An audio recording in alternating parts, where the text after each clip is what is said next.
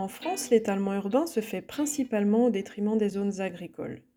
L'artificialisation tend à modifier de manière irréversible les propriétés des sols, de sorte que certains de ces sols sont définitivement perdus pour l'agriculture. Depuis les récentes crises, on constate un plus grand intérêt pour les questions de sécurité alimentaire, ainsi qu'une conscience croissante du rôle que joue le sol dans plusieurs services environnementaux.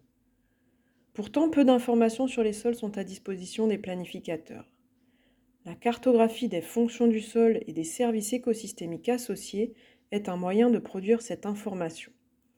C'est dans ce contexte qu'on s'est proposé d'identifier quels sont les sols à protéger de l'artificialisation pour assurer la sécurité alimentaire d'une région sur le long terme, tout en minimisant l'impact des activités agricoles sur l'environnement.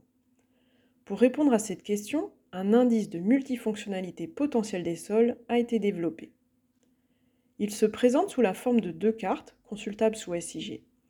La première correspond au service de production d'aliments de biomasse et de fibres, sous la forme d'un nombre de fonctions satisfaites.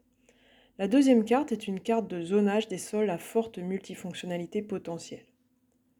Trois vidéos sont à votre disposition pour vous accompagner dans l'utilisation de ces données. La première décrit les données sur les sols utilisés pour calculer l'indice de multifonctionnalité potentielle des sols. La seconde vidéo explique comment est calculé cet indice. Et enfin, la troisième vidéo présente les différents fichiers distribués. Ce jeu de cartes a été développé dans le cadre du projet Artisol, un projet financé par le Fonds européen de développement régional et la région Occitanie.